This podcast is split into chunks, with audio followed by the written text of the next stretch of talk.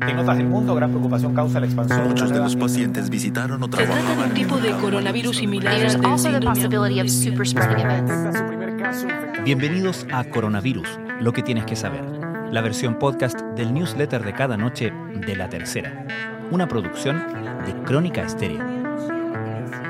Es martes 30 de junio. Si la semana pasada el gobierno acuñó el término de leve mejoría cuanto a los últimos casos de COVID-19 en el país, hoy el ministro de Salud, Enrique París, habló de incipiente mejoría.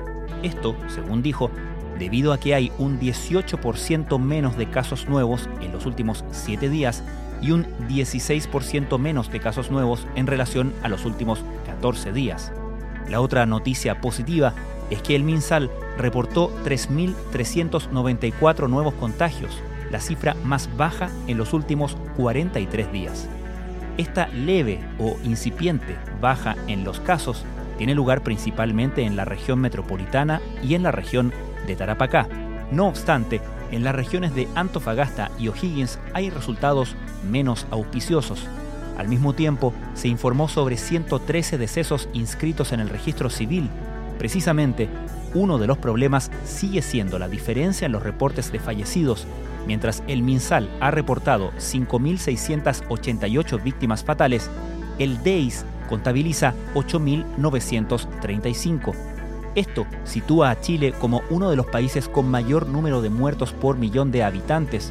Incluso si solo se considera el número de fallecidos del MinSal, nuestro país registra en estos momentos 298 muertos por millón de habitantes, más que Brasil, con 277, y más que Perú, con 288. Estas diferencias son absolutamente esperables, señaló el lunes la subsecretaria de Salud Pública Paula Daza al explicar lo que se reporta en el informe diario respecto a los números de la Dirección de Estadísticas del Ministerio de Salud. Estas son algunas de las informaciones que destacamos en la cobertura de la tercera a la crisis del coronavirus. El ministro de Salud, Enrique París, se refirió a la salida que realizó el sábado el presidente Sebastián Piñera para comprar en un local de venta de vinos en el sector oriente, en medio de la cuarentena que rige en diversas zonas del país. A lo mejor el presidente se va a molestar, pero bueno, lo voy a decir. Yo creo que hay que medir las consecuencias de los actos que uno lleva a cabo como autoridad, dijo el ministro. ¿Hay vacuna en el horizonte? Mientras Brasil ya inició las pruebas de la vacuna desarrollada por la Universidad de Oxford y la farmacéutica británica AstraZeneca, Chile haría lo mismo con la diseñada por el laboratorio chino Sinovac Biotech. El parámetro para decidir dónde se envía un ventilador es como un semáforo invertido. Si la región está en verde, la red UCI no tiene una demanda ni ocupación considerable. En amarillo es porque se debe estar alerta pues los contagios y la demanda hospitalaria han crecido y cuando el sistema marca en una región en rojo, el traslado de la máquina ahí es imperioso. El epidemiólogo Michael Baker es uno de los asesores del gobierno neozelandés de Jacinda Ardern e impulsor de la exitosa estrategia para enfrentar el coronavirus en ese país. En esta entrevista con La Tercera sostiene que en Nueva Zelanda el gobierno le explicó a los ciudadanos de una manera muy clara por qué estábamos aplicando el confinamiento y qué era lo que queríamos lograr, que era deshacernos del virus. Tenemos una buena líder y las personas le creyeron.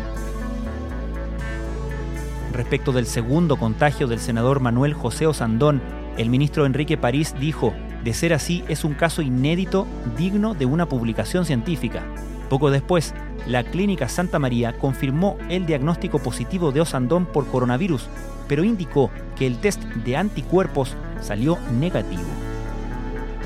Luego de 100 días, Francia volvió a abrir los cines durante esta semana. ¿Cómo es entrar a una sala y ver una película en un mundo post-pandemia? Una periodista de culto de la tercera lo hizo entre inéditas medidas sanitarias, salas casi vacías y un miedo generalizado. Es quizás lo que le espera a Chile en el futuro. Por un tiempo, sentarse frente a una pantalla grande no será lo mismo de antes. A no decaer, el deporte es un excelente aliado para mantenernos sanos física y mentalmente durante el encierro. Que el frío, las lluvias y el invierno no sean un impedimento para ejercitarte. Esto fue Coronavirus, lo que tienes que saber, la versión podcast del newsletter de cada noche de la tercera. La redacción es de Alejandro Tapia, la producción de Crónica Estéreo, el podcast diario de la tercera que cada mañana aborda en profundidad un tema de nuestra actualidad. Soy Francisco Aravena, que tengan muy buenas noches.